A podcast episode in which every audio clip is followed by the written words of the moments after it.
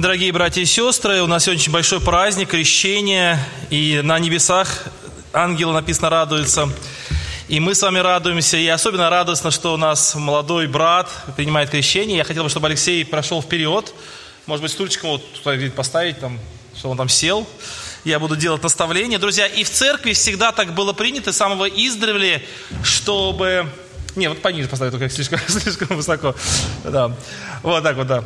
А, чтобы, друзья, после крещения совершалось руковозложение, когда э, выбранный церковью пресвитер церкви, доверенное лицо церкви возлагает руки на, священ... Э, руки на крещаемого для того, чтобы таким образом как бы присоединить его или это, показать эту преемственность соединения вместе с церковью. Кстати, в православной церкви после крещения делается миропомазание, да, такой, такой акт. И это миропомазание, почему его вообще ввели? Потому что э, раньше было, ну, достаточно, ну, как бы, когда вот стало крещение достаточно формальным, там детей стали крестить и так далее, то надо очень много было на, на, руки возлагать, это очень долго, и поэтому заменили просто миропомазание. Поэтому вот в православной церкви миропомазание как бы замена руковозложения. Но по канонам церкви, именно в церкви, э, именно должно быть руковозложение священнослужителя. И я хотел бы прочитать текст Священного Писания, который по желанию сделать Алексею, Э, это будет из первого послания к Тимофею, 3 глава, первые 7 стихов. Первое послание к Тимофею, 1, 3 э, глава, первые 7 стихов. «Верно слово, и если кто епископство желает, доброго дела желает. Но епископ должен быть непорочен, одной жены муж, трезв, целомудрен, благочинен, честен, страннолюбив, учителен, не пьяница, не бийца, не сварлив, но не коростолюбив, но тих, миролюбив, не серебролюбив, хорошо управляющий домом своим детей, содержащих в послушании со всякой честностью. Ибо кто не умеет управлять собственным домом, тот будет ли пищить от Церкви Божьей. Не должен быть из новообращенных, чтобы не возгордился и не подпал под суждению с дьяволом. Надлежит ему также иметь доброе свидетельство от внешних, чтобы не впасть в нарекания и сеть дьявольскую. Дорогие братья и сестры, у меня есть старший брат, он на 9 лет меня старше. Когда я пошел в 9, первый класс, он пошел в 9 класс. И вот в этот самый год приехали э, люди специальные в школу. Сейчас тоже так делают, но, может быть, сейчас не такой эффект, а может быть и такой, я не знаю. Приехали специальные люди, они приехали с Украины, ну, ну точнее, это был СССР еще тогда, Украинская ССР была такая. Вот, из города Ворошиловграда, представители военного училища, высшего военного училища штурманов – который сейчас уже не существует. И они э, такую пламенную речь, собрали мальчиков, вот этих старшеклассников, и такую пламенную речь сказали. И мой брат, я помню, он вернулся домой и сказал, папа, мама, все, я хочу быть военным, все. И там такие сказали слова, особенно коснулось такие слова, что э, родине нужны военные, нужны штурманы. И вот так вот коснулось, тогда патриотизм очень был развит, и все. Друзья, вы знаете, на самом деле вот как, в какой-то момент времени кто-то что-то сказал, и это повлияло на судьбу моего брата, он выбрал судьбу военного человека. Сейчас, конечно, он давно уже не военный, давно уже на пенсии, но такая вот ситуация. Я хотел бы сказать, друзья, что сейчас церкви очень нужны служители. Это просто какая-то чрезвычайная потребность, огромнейший дефицит. Я знаю, что молодые братья, когда они э, принимают крещение, когда они планируют свою жизнь, все равно есть какие-то планы, какое-то будущее, кто кем хочет быть. И, к сожалению, некая статистика, личное общение показывает, что мало людей, которые готовы целенаправленно желать быть служителем Божьим. Друзья, я хотел бы сделать пожелание Алексею, чтобы он бы стал служителем церкви. Кто епископство желает, доброго дела желает. Пожелать быть служителем, пожелать быть тружником в церкви. Иногда молодые братья говорят, что, ну да, я, конечно, буду трудиться в церкви, все, я буду трудиться в церкви, подразумевая, что будут активно участвовать в служении. Это очень хорошо, такие нам тоже нужны, друзья, но есть особая прерогатива или особое такое направление, это, желание, это быть пресвитером, служителем, рукоположенным. И это могут только брат. Когда мы крестим сестер, мы очень радуемся, но они не могут быть пресвитерами церкви. А братья могут быть, а у нас очень нужно.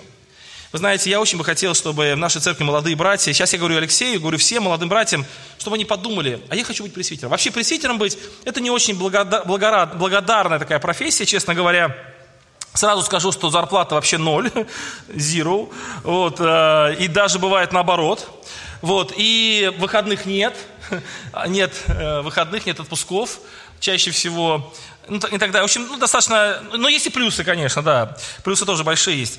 Но, тем не менее, друзья, вы знаете, на самом деле, еще раз скажу, что вот пожелать быть служителем. Вот есть такой эксперимент, мысленный эксперимент. Вот представьте себе, что вот вы переместились на 5 лет вперед. Вот переместился на 5 лет вперед. Или на 10 лет вперед переместился. И вот ты встретил самого себя.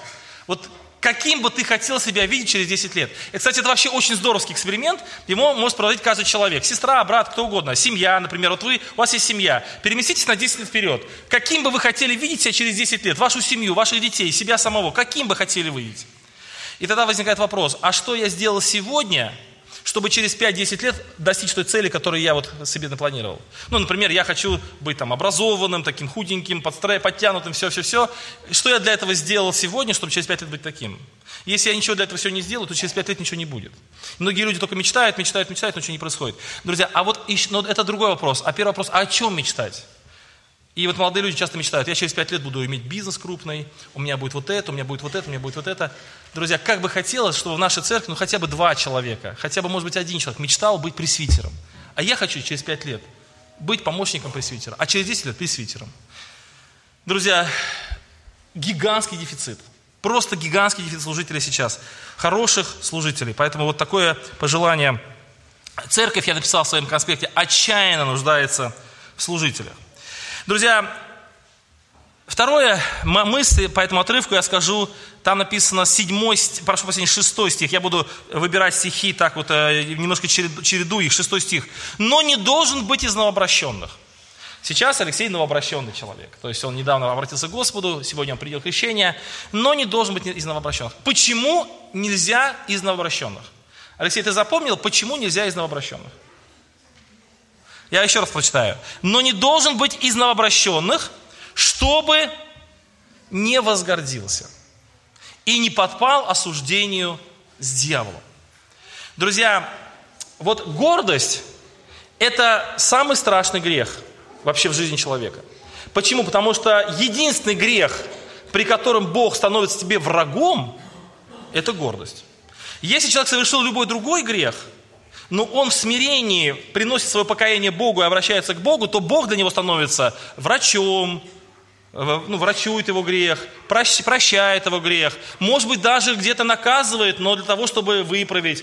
Бог помогает человеку смиренному во всех вопросах, даже если смиренный человек, э, что-то у него не получается в жизни. Но гордый человек, ему Бог противится. Для Бога, гордого человека Бог становится врагом. Поэтому гордость, друзья, это самый страшный грех, и, потому что он отделяет нас от Бога. И вот у новообращенного человека, человека, который недавно пришел в церковь, и у другого человека, ну, у любого другого э, христианина есть эта опасность возгордиться. И апостол предупреждает новообращенного человека, помни, на твоем пути к служению Богу стоит страшный враг. Это гордость. Друзья, гордость бывает неприкрытая. Гордость бывает такая, знаете, явная, когда люди э, мира сего, они действительно показывают на себя, говорят, вот это я, молодец, называют своим именем какие-то, может быть, достопримечательности, э, потом еще что-то делают. Ну и прям видно человек, как будто бы он, ну такими, знаете, большими буквами говорит, вот я, я, я гордый, я, он вот кичится этим. Друзья, в церкви так обычно не бывает. Церкви редко встречаешь такого человека, у которого гордость, ну просто в неприкрытом виде. Друзья, гордость в церкви принимает наиболее опасные формы. Вы знаете, есть болезни, которые, ну, очевидны. Человек поранился, ударился, ему больно. Это неприятно, но преимущество такой болезни в том, что она очевидна, ты на нее обращаешь внимание. Но есть болезни, друзья, которые растут внутри человека, они прикрываются здоровыми тканями, они мимикрируют, может быть, под здоровые функции, но они разрушают человека, в какой-то момент времени они показывают свою сущность, и человек э, погибает. Друзья, вот гордость бывает религиозная гордость. Это самый страшный вид гордости. Когда человек прикрывается благовидными какими-то предлогами, э, какими-то словами красивыми, когда ему кажется, что он... Э, цели какие-то достигает Божьих, а на самом деле в глубине сокрыта гордость. И апостол Павел предупреждает, что на пути к служению Бога стоит огромная опасность, это гордость. Об этой гордости можно много говорить, у меня сейчас нет возможности это делать, когда-нибудь, может быть, мы с вами эту тему разберем поподробнее, но если вот очень коротко сказать, что гордость, друзья, она э, характеризуется некоторыми качествами. Например, это качество эгоизм. Это одно из первых проявлений гордости, это эгоизм. Что такое эгоизм? Это желание или стремление добиваться своего. Или поставить человека в центр себя. Пусть даже в христианских вопросах, пусть даже в вопросах э, духовных, но человек становится в центре. Он хочет э, ставить последнюю точку во всех вопросах. Он хочет, чтобы было по его всегда. Он, прикрываясь какими-то духовными переживаниями, он становится, ставит себя выше других людей. И это, кстати, вторая, эгоизм, это первое, такое, ну, как бы я центр, вот все, все должно быть ради меня, и все должно вокруг меня крутиться, как я сказал, так и будет. И второе, друзья, это то, что человек считает себя выше других. Вот есть такое очень э, скверное слово, оно в Библии используется в положительном смысле, но в нашем языке оно очень сильно изменилось, это слово. Это слово «снисхождение». Друзья, вот Библия пишет, что снисходя друг от друга любовью, помните, да? Снисходя. И в библейском языке это слово имеет хорошее значение, но в нашем языке оно имеет отрицательное значение чаще всего. Знаете почему? Потому что снизойти – это значит признать себя выше. Вот говорит, ну ты снизойди к нему. Вот кому к нему? Вот такому, знаешь, вот не пойми кому, такое серая масса, вот, ну ты снизойди к нему, ну ты же выше этого, да, ну ты же, вот ты же, а он, ну снизойди к нему. Друзья, Библия, когда говорит о снисхождении, никогда не имеет в виду вот этого. Никогда она не подразумевает, что ты лучше, и ты должен к нему снизойти. Имеется в виду, что спусти... когда Библия говорит о снисхождении, она говорит, спустись с тех облаков, которые ты сам себе навыдумывал, и вспомни, что ты такой человек, как он. Может быть, он ошибся в одном, а ты ошибаешься в другом, но вы одинаковые люди, у вас одна и та же болезнь. Вы грешники, вы нуждаетесь в благодати Божией одинаково от Бога. Вот это снисхождение имеется в виду. А не снисхождение с высоты своего положения. Ты человеку говоришь, что хорошо, хорошо, я буду э, к тебе снисходителен. Друзья, вот э, высокомерие, заносчивость, эгоизм, превозношение и нежелание принимать критики. Друзья, гордому человеку очень сложно сказать что-то. Есть такое выражение, оно мне очень нравится, это выражение в русском языке «на кривой козе не подъедешь». Друзья, вот есть такая, такие люди, которым, чтобы что-то сказать, надо на кривой козе подъехать. То есть это, это просто, это надо выдумать себе какую-то целую серию слов, а, обле, облечь эти слова в очень мягкие формы, потом подобрать эти слова синонимы, потом это все как бы прорепетировать, и попробуй скажи это еще не тем тоном, и ты потом получишь и будешь получать несколько лет за это. Друзья, гордый человек не способен принимать обличения. Он не способен, чтобы он сделал замечание. Он не способен терпеть критики. Друзья, он всегда реагирует нехорошо, когда он всегда оправдывается, всегда начинает что-то говорить. И я еще раз скажу, что ему очень сложно вообще в принципе что-то сказать. Друзья, и это большая опасность, и мы знаем, немало людей сгубила гордость, немало прекрасных молодых братьев сгубила гордость, и они не могут быть служителями просто потому, что они подпадают осуждению с дьяволом. Кстати, это самое страшное, да, это осуждение с дьяволом. Дьявол, он гордец, он возгордился против Бога, и вот гордость – это его качество – Поэтому, Алексей, хотелось бы очень просить тебя или как бы пожелать тебе, чтобы ты в своей христианской жизни боялся гордости как огня. Гордость – это то, что съедает человека. Нужно быть... Ну, мы знаем, что ты очень скромный, смиренный человек, мы это знаем, слава Богу. Вот, э, но, как про одного человека сказали, дали медаль ему за скромность и забрали за то, что начал носить. Друзья, вот мы знаем, что ты человек скромный, но ты сохрани эту скромность, и чтобы она у тебя была. И, друзья, еще несколько моментов, смотрите, есть некоторые качества. Вообще вот если брать этот, этот подробно, вот этот текст разбирать подробно, я его сегодня не подробно разбираю, только некоторые выдержки делаю, а, вот но если подробно разбирать, то там можно сказать, что Павел говорит о навыках, о характере и о знаниях. То есть, чтобы человек был служителем, чтобы человек был действительно служащим Богу, он должен иметь три качества. Он должен знать определенные истины, знать, это надо выучить, это надо заниматься. Он должен обладать определенными навыками, то есть уметь что-то, и он должен обладать определенным характером. И вот здесь характеру посвящается немало внимания. Написано, чтобы этот человек был, например, э, тихим, миролюбивым, не сребролюбивым. Это качество характера. Миролюбивость – это качество характера. Вот без этого невозможно быть служителем. Но я хотел бы обратить внимание на одно качество характера, которое здесь написано, или качество как бы человека. Здесь написано, он должен быть непорочен. Непорочен. И опять-таки немало людей, которые вот сейчас мы видим в церквах, которые готовы, можно было бы их рукоположить, например, допустим, но есть определенные какие-то пороки. И вот непорочность, человек должен беречь эту непорочность с молодости, с юности, со своего пути. Что такое непорочность? Я расскажу один пример. А, я э, сейчас вот очень бурно реагирую на шум в церкви, наверное, заметили это, да? Даже сегодня среди деток сел, потому что детки сегодня как-то очень сильно непослушно себя вели. Я только ушел, они опять стали непослушно себя вести. Наверное, мы ведем правило, чтобы здесь всегда родители сидели, вот всех всегда. Друзья, но э, дело в том, что есть такая пословица «рыбак рыбака видит издалека». И я почему так бурно реагирую на шум? Потому что я в детстве сам очень шумно себя вел везде. И поэтому я быстро на это реагирую. Это как бы своя проблема, она видна. И когда я учился в школе, я учился неплохо, меня учителя любили, потому что я вроде такой невредный был товарищ. Вот. Но в то же время у меня мой дневник был весь красный, потому что у меня было полно замечаний за поведение. Меня вызывали в школу родителей ну, стабильно раз в месяц, прям железно ну, даже чаще, потому что э, каким-то учителям не нравилось, как я разговариваю на уроках, как я веду себя. И у меня не было вот этого какого-то, знаете, стопора, что ли. Я мог с учителем поспорить. Я помню, когда мне брат с Германии, он был военным, в Германии служил, привез мне такие карандаши, которых сейчас они везде продаются, тогда их нигде не было. Карандаши, которые могли гнуться, вот гнуться карандаш. И я на, на уроке химии, это уже, это уже старший класс, наверное, это класс восьмой, наверное, был.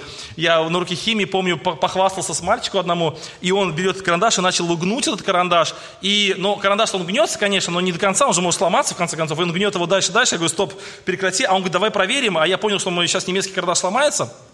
Он нагнул его дальше, дальше. Я стал у него выхватывать, и у нас такая потасовка началась. И тут приходит хи, это, учитель химии, э, Надежда Дмитриевна, по-моему, звали как-то, ну, Дмитриевна точно, а вот э, не помню первое имя. Вот, и она начинает мне говорить, Денис, прекрати. А я, я не обращаю внимания, говорит, Денис, химия идет. И я ей говорю, кому нужна ваша химия, когда карандаш могут сломать? Друзья, ну вот настолько у меня было вообще, ну, не, не почтение к учителям. Вот, и я помню, однажды, это было классе, наверное, в седьмом, я помню, э, очень сильно решил вести себя хорошо и весь урок быть очень послушным, вообще не разговаривать, тихо-тихо сидеть. Кстати, по этой причине я вот детям делаю замечания, но я на них не злюсь никогда. Вот дети шумят, я им делаю замечания, привожу в порядок, но не злюсь, потому что я знаю, что я такой же был. Вот. И я помню на уроке, э, на, на уроке русского языка, я помню, сидел просто тише воды ниже травы. Просто вот идеальный супер мальчик послушный. Вот. И кто-то из соседей стал разговаривать, и из дальнего угла комнаты такой голос учительницы, крик такой, «Самарин, опять ты болтаешь!» Друзья, и я понял, что уже ничего не поправишь. Как бы ты себя ни вел, все равно ты во всем виноват. Друзья, почему? Потому что есть определенное уже как бы впечатление о человеке. Вот слово «непорочен», «непорочен», вот здесь, в этом тексте, что оно означает? Это интересный момент – оно не означает, что человек вообще не ошибается. Непорочный не в плане того, что он святой, как ангел, как Гавриил. Нет, непорочный вот в каком плане. Представьте себе, какой-то человек, например, ну что-то сделал, например, украл, допустим, не знаю, там, угнал машину, например, да. И нам говорит, Леша угнал машину. А мы скажем, это невозможно. Мы не можем в это поверить. Друзья, или какой-то человек что-то сделал, мы говорим, да, в принципе, в принципе, как бы от него ожидаемо. То есть слово непорочность здесь означает склонность которая повторяется периодически в каких-то проявлениях. И, человек, и на смотрит такого и говорит, ну, в принципе, да. В принципе, от него это... То есть можно поверить, что это он сделал. Можно в это поверить. То есть мы допускаем эту мысль, потому что это на него похоже. А вот это на него вообще не похоже. Друзья, и вот когда мы говорим о э, христианине, очень важно, чтобы он не допускал в своей жизни грехов, которые укореняются в нем. Чтобы кто-то привык, а, это, а, это человек грубый, да, да, это грубый человек. Ну, в принципе, похоже. Вот говорят, я подошел к этому брату, а он мне нагрубил. Я думаю про себя, ну, нагрубил, нагрубил, не знаю, но в принципе мог. То есть, как бы в данный момент, может быть, и не было грубости, но в принципе он грубый человек, да, это могло быть. Или, например, подходит к одному человеку, вот я знаю одну ситуацию, э, подходит э, брат, говорит, слушай, я приехал в такой город, а я эту семью хорошо знаю. И я, говорит, попросил с ним переночевать, они меня не пустили. Я думаю, ну, в принципе, да, ожидаемо. То есть это, как бы, это такая их характеристика такая, они никогда никого не пускают. Вот. А есть другая характеристика, например, они говорят, вот ты знаешь, я был в этом городе, в одну семью пошел, а меня не пустили. Я говорю, не может быть. Не может быть. Они всех пускают. Это ты просто, наверное, попал, что они там болели, там, или их дома не было, или не знаю что, или они умерли все. Ну не может быть, чтобы они не пустили. Они абсолютно всех пускают. Друзья, вот иногда про кого-то что-то говорят, ты говоришь, ну просто это невозможно. Вот непорочность, это значит, что ну, никто плохого тебе не подумает. Да, ты можешь плохое сделать, но ты покаялся, исправился. Ты, например, с кем-то поссорился, он попросил прощения. Ты что-то нехорошее сделал, но ты как-то покаялся. Такое у нас бывает. Но когда ты останавливаешь это в себе, никому в голову не придет как бы присоединить вот это, что ты сделал, тебе самому. Все поняли, что ты как бы, вот человек просто в грязь, ну, каждый из нас может быть в грязь залезть, да? Но мы когда в грязь залезли, что мы делаем? Помылись, почистились, переоделись, и все, и мы чистенькие. А если все время грязные? Вот как, я, как Михаил Иванович Хорев рассказывал, что приехал в, э, в цыганскую табор, и там, говорит, мальчики бегали, бегали, один мальчик взял сырое яйцо, и запустил другого, и попал ему в голову. И яйцо растеклось, вот.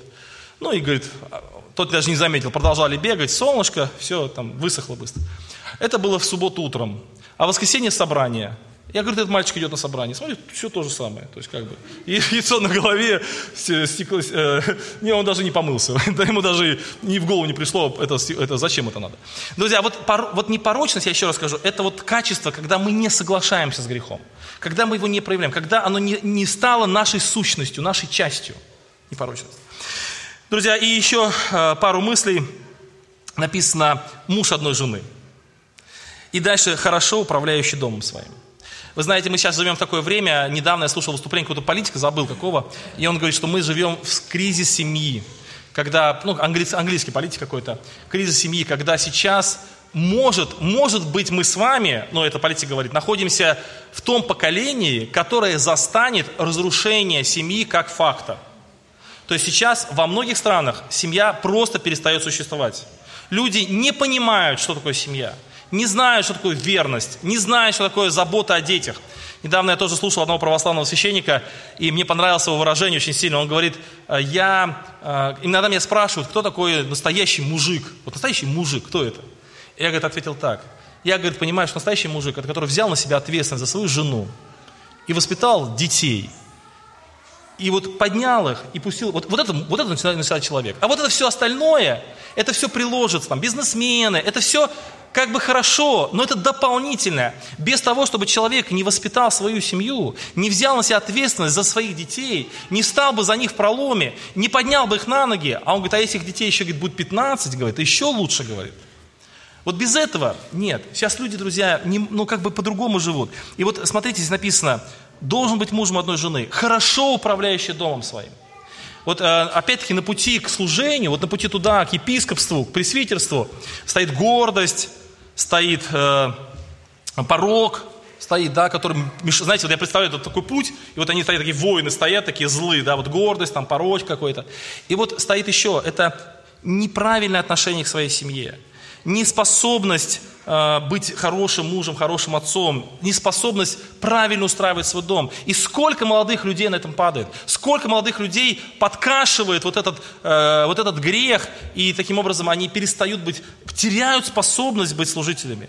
Они прекрасные братья, они, может быть, замечательные, но не позволяет их отношения семейные, они позволяют им быть э, пресвитерами церквей, и это очень большая беда. Поэтому, Алексеев, хотелось бы, чтобы ты с юности свой семейный вопрос решал правильно, в Боге, чтобы этот вопрос тоже в твоей жизни был а, на своем месте. И последняя мысль, пятый, э, пятая моя мысль сегодня, последняя мысль, седьмой стих. «Надлежит ему также иметь доброе свидетельство от внешних» чтобы не впасть в нарекание и сеть дьявольскую. Кстати, обратите внимание, апостол Павел всегда как-то с дьяволом вот, вот, э, плохие вещи ассоциирует. Э, написано, чтобы не возгордился, чтобы не попасть э, в нарекание с дьяволом, да, чтобы не, здесь не попасть в сеть дьявольскую. Ну, несколько раз он здесь про дьявола говорит. Дело в том, что вот духовные наши недостатки, это не просто недостатки, это вот определенная связь с дьяволом. Как вот наша праведность, это связь со Христом, так наша вот э, греховность, э, непорочность, ну, вот, не непорочность, а э, противоположная непорочности качества, это связь с сатаной. И поэтому вот здесь он очень сильно об этом предупреждает. И посмотрите, вот есть вещи, о которых мы, мы с вами очень мало обращаем внимания. Я много раз приводил этот пример. Однажды я был в одном крупном городе, и там дом молитвы стоит, э, знаете, в таком вот у нас, здесь вот э, как бы дорога такая, и до соседей далеко, и там никого нет, и тут еще далеко, там, а вот там очень тесно, такие прям улочки, и вот трудно проехать даже, вот две машины разминуться, а дом молитвы большой-большой построили, Вот, и, э, ну, машин много, верующих много. И вот мы подъезжаем с молодым братом, и все-все заставлено машинами, все машины заставлены, даже пройти трудно. И вот он мне говорит, такие, знаете, вот с такой вот гордостью таким, смотрите, сколько у нас верующих, этим, этим халдеям даже и пройти негде вот с таким пренебрежением к этим вот, э, неверующим людям. И мне, так, мне, мне не захотелось в этом доме проповедовать молитву, представляете? У меня вообще было вот такое желание, вот если бы сейчас я, ну тогда еще помоложе был, более скромный, сейчас я уже не такой скромный, я бы сказал, я вообще не хочу в этом доме молитву проповедовать. Это просто какое-то безобразие. Что это значит? Как можно так сказать? Вот мы очень часто не обращаем внимания на свидетельства внешних. А как внешние скажут? А что скажут внешние? Помните, я такой пример приводил. Представьте себе, что наша церковь вдруг исчезла. Все, нет церкви. Ну не в плане вознеслась. Э, это не так сильно вероятно. А вот разъехались там куда-то. Ну все, как бы церковь перестала, вот в Шира... или дом молитвы построили где-нибудь там в центре города, и туда все уехали. Вот в этом месте церковь перестала существовать. Нету ее здесь. Вот что соседи скажут? Есть три варианта. Первый вариант вообще никто не заметит. А что, здесь была церковь? Не знаем. Второй вариант. Вздохнуть с облегчением. Слава Богу. Милость Божия, что они уехали. Третий вариант. Как жалко, что они уехали. Друзья, вот вы живете в своем доме, и вдруг вы переехали жить в другой город, в другое место, в другую квартиру, в другой дом. Что соседи скажут? Эх, как жалко, что они уехали. Как жалко, что они уехали. Или как наконец-то, слава Богу, просто услышал Бог наши молитвы, они наконец-то покинули нашу, нашу территорию. Вот, друзья, что скажут? Алексей работает где-то, общается, и с людьми потом, ну, прекращает общение, да, ну, так жизнь такая наша, да, с кем-то поработал и прекратил общаться. Что люди скажут? Как жалко, что мы тебя больше не видим. Вот, знаете, я расскажу пример про нашего Веню. Когда мы БЦ это открыли, э, наш центр. И там же некоторые соседи были такие, ну, они возмущались же, да, вот сильно возмущались. Вот. И когда Веню-то в армию стали забирать, вот эти люди, которые возмущались, они пришли с шоколадками, сказали, как жалко, что ты уезжаешь. И сейчас иногда приветы передают, ему передают. Друзья, вот доброе свидетельство от внешних. Это очень важно. Как мы работаем, как мы общаемся, как мы разговариваем с соседями. Вы знаете, вот я еще раз скажу, здесь, кстати, может быть, не все присутствуют, кому бы это надо было услышать, но передайте. Вот когда вот вы на машине едете по Широчанке, вот просто на машине проехали, и вот соседи идут с детьми, с маленькими, вот что они вам вот э, вдогонку, да благослови тебя Господь, или да будь ты проклят на своей машине. Друзья, это же много значит. А я, я сейчас не придумываю, я на самом деле такие слова слышал. Пролетел верующий брат, и вдогонку, да будь ты проклят. Друзья, а как вы думаете, вот это проклятие сбудется или нет? Написано несправедливое, не сбу... а справедливое. Друзья, как мы относимся к соседям? Нашим соседям, соседям домов молитвы, когда мы едем, еще что-то. Доброе свидетельство от внешних. Это доброе свидетельство от внешних, оно не должно достигаться по, при помощи каких-то компромиссов с грехом, там, мы должны с ними там пиво пить, например, где-то. Ни в коем случае нет. Но наше свидетельство, наше отношение к ним, наша уважительная речь к ним и так далее, и так далее, друзья, это очень важно. И вот твоя жизнь, Алексей, это тоже жизнь, когда люди, смотря на тебя, они должны о тебе говорить по-доброму. Они должны сказать, ну, конечно, Леш крещение. Мы вообще удивляем, что вы еще раньше его не покрестили. Или кто-то скажет, вы его покрестили? Хм. Ну, наивные люди, да. Вот. вот все по-разному может быть. Поэтому я, конечно, Алексей, не знаю, э, захочешь ли ты быть служителем, но очень бы хотел, чтобы ты захотел. Но даже если ты не захочешь быть рукоположенным служителем, все равно в твоей жизни служение это очень большое место занимает и будет занимать. Поэтому эти советы тебе пригодятся. И первый совет – желать служить Богу. Вот желать. Кто епископство желает? Друзья, невозможно человека заставить. Вот, вот иногда мне говорят, Денис, ну назначь, назначь вот на нашей церкви вот ответственно за такую работу, за такую работу. Я уже давным-давно от этой практики ушел. Я никогда никого больше назначать не буду. Это уже пройденный этап. Назначишь человека, хоть 15 раз его назначишь. Если он не хочет, он делать не будет. И, друзья, в нашей жизни были такие случаи практики, когда мне говорят, Денис, вот ты меня вот поставь, вот ты меня поставь. Я говорю, ты начни делать, я тебя поставлю. Нет, ты меня сначала поставь, а потом я начну делать. Друзья, не было ни одного случая, чтобы это работало. Ни одного. Если человека сначала поставить, он не будет работать. Сначала делай, а потом тебя поставят. Друзья, вот если ты желаешь, кто епископство желает, кто хочет этого, это первое. Друзья, второе, опасность возгордиться – Очень большая опасность, да, опасность быть человеком, который возомнил о себе больше, чем доста- да, ну, нужно. А, третье, быть непорочным человеком, то есть человеком, к которому грех не прилипает. А, я забыл это мы, мы сказать, вы знаете, бывает вот когда какая-то грязь там, ну какая-то там прилипла к человеку, и она въелась потом туда, въелась. Вот когда она просто попала, ты стер и все, там, ну, ткани, например. А если она въелась туда, уже как бы, вот порог это когда въелась, когда вот она туда уже проникла. Третья, э, четвертая мысль, точнее, это... А, третья мысль, ну не забыл сколько мыслей. В общем, муж одной жены, то есть человек, направляющий себя вот на чистоту в этом вопросе. И последнее, это доброе свидетельство внешних. И мы хотелось бы попросить Бога, чтобы вот Алексей Бог благословил в этом, чтобы он был человеком желающим быть служителем. И я очень, прям, знаете, вот я прям мечтаю о том, что пройдет, например, там 15 лет примерно, и мы соберемся еще раз в таком же составе, в большем количестве, на рукоположение, например, брата Алексея. Было бы здорово, да? Ну, не только брат Алексей, целый ряд братьев рукоположим служители. И, наконец-то, я уйду на пенсию. Друзья, это моя, моя мечта. Сейчас мы с вами помолимся. Для этого мы что сделаем? Мы встанем э, на, на наши ноги. Вы, друзья, в церкви, э, сначала Алексей помолится, он на колени встанет, он помолится. Потом из вас, кто желает помолиться, коротких, коротких молитв, друзья, искренних помолитесь за Алексея. Потом помолюсь я, возложив на него руки. Пожалуйста.